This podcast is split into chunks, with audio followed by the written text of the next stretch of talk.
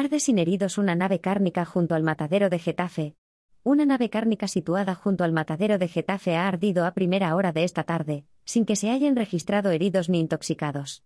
Según ha informado un portavoz de Emergencias Comunidad de Madrid 112, el incendio, cuyas causas aún no han sido determinadas, ha comenzado minutos antes de las 14 horas de este martes en una nave de 14.000 metros cuadrados.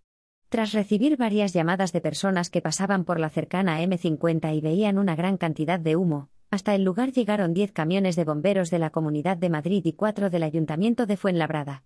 A su llegada, los bomberos encontraron el fuego muy desarrollado, con la cubierta de la nave colapsando. De momento, no han registrado ni heridos ni intoxicados, aunque una ambulancia del Summa 112. Los 60 trabajadores de la nave fueron todos evacuados. Los bomberos seguían trabajando a las 15 y 30 horas para proteger a 40 reses y garantizar el control del siniestro.